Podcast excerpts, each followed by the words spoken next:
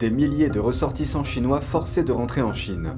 Un ancien diplomate du parti explique les techniques employées par le PCC pour exercer une emprise sur les dissidents, même hors des frontières de la Chine continentale. Qu'en pensez-vous? Faites-le nous savoir ci-dessous et abonnez-vous si vous ne l'avez pas encore fait.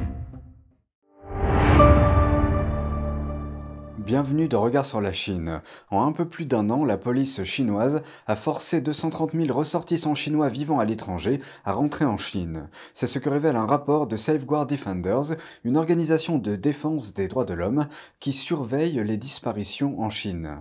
Les autorités chinoises affirment avoir persuadé entre guillemets les ressortissants de rentrer en Chine volontairement, toujours entre guillemets.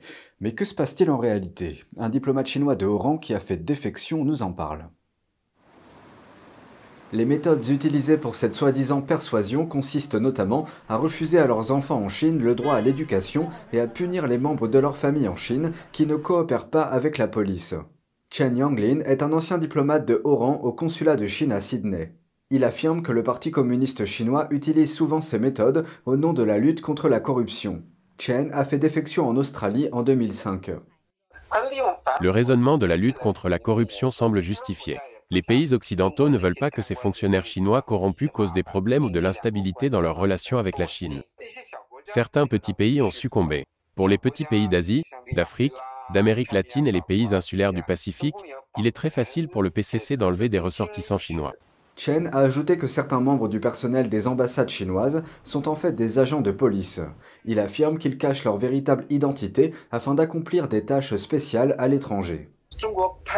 Si la Chine envoie des agents de la sécurité publique aux États-Unis, au Royaume-Uni ou en Australie, ces pays ne les accepteront pas. Ils peuvent surveiller leurs activités et ils pourraient ne pas leur délivrer de visa. Mais s'ils restent dans les ambassades, les autres pays ne peuvent pas les contrôler. Ils peuvent traquer des cibles étrangères, voire les kidnapper ou les assassiner. Ils peuvent menacer les membres de leur famille et créer toutes sortes de soi-disant accidents. Selon Chen, l'un des exemples les plus célèbres est l'enlèvement de Gui Minhai. Gui est un citoyen suédois. Il a été enlevé en Thaïlande en 2015 après avoir publié des livres critiques vis-à-vis -vis des dirigeants chinois. Il est actuellement en prison en Chine. Le régime chinois a mis en place des postes secrets de police dans plus de 50 pays afin de traquer et de réduire au silence les dissidents chinois. Aujourd'hui, le FBI sévit contre les agents qui exploitent de tels postes sur le sol américain. Deux hommes ont été arrêtés lundi à New York.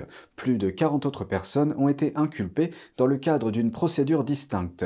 Un reportage signé Jérémy Sandberg de NTD Actualité. Nous savons ce que vous faites et nous y mettrons fin. Les responsables du FBI et les procureurs fédéraux affirment que les arrestations de lundi font de les premiers partenaires au monde des forces de l'ordre à placer en détention des agents de poste de police à l'étranger du régime chinois. Lu Jingwang, 61 ans du Bronx, et Chen Jinping, 59 ans de Manhattan, ont été arrêtés à leur domicile lundi matin et ont comparu devant le tribunal plus tard dans la journée. Les deux hommes sont citoyens américains, mais les autorités américaines affirment qu'à aucun moment ils ne se sont enregistrés auprès du ministère de la Justice en tant qu'agents d'un gouvernement étranger. Ils sont accusés d'avoir conspiré pour agir en tant qu'agent du régime chinois. Ils sont également accusés d'avoir fait obstruction à la justice en détruisant des preuves de communication avec un fonctionnaire du PCC. S'ils sont reconnus coupables, les accusés risquent une peine maximale de 5 ans de prison pour conspiration en vue d'agir en tant qu'agent du PCC et jusqu'à 20 ans pour entrave à la justice. Imaginez que la police de New York ouvre un poste de police secret non déclaré à Pékin. Ce serait impensable. Pékin gère un réseau de plus de 100 postes de police similaires dans d'autres pays. Les autorités chinoises affirment que ces bureaux aident les Chinois de l'étranger à renouveler leurs documents et leurs permis de conduire, ainsi qu'à obtenir des passeports. Mais les autorités américaines affirment que ces postes de police secrets cachent de plus sombres dessins. La police nationale chinoise semble avoir utilisé cette station pour suivre un résident américain sur le sol américain. Le ministère américain de la Justice redouble d'efforts pour empêcher le PCC de localiser des militants pro-démocratie et d'autres personnes critiques à l'égard de la politique de Pékin. 44 prévenus ont été inculpés pour divers délits prétendument orchestrés par les forces de police du PCC pour harceler, intimider et réduire au silence les dissidents chinois vivant aux États-Unis.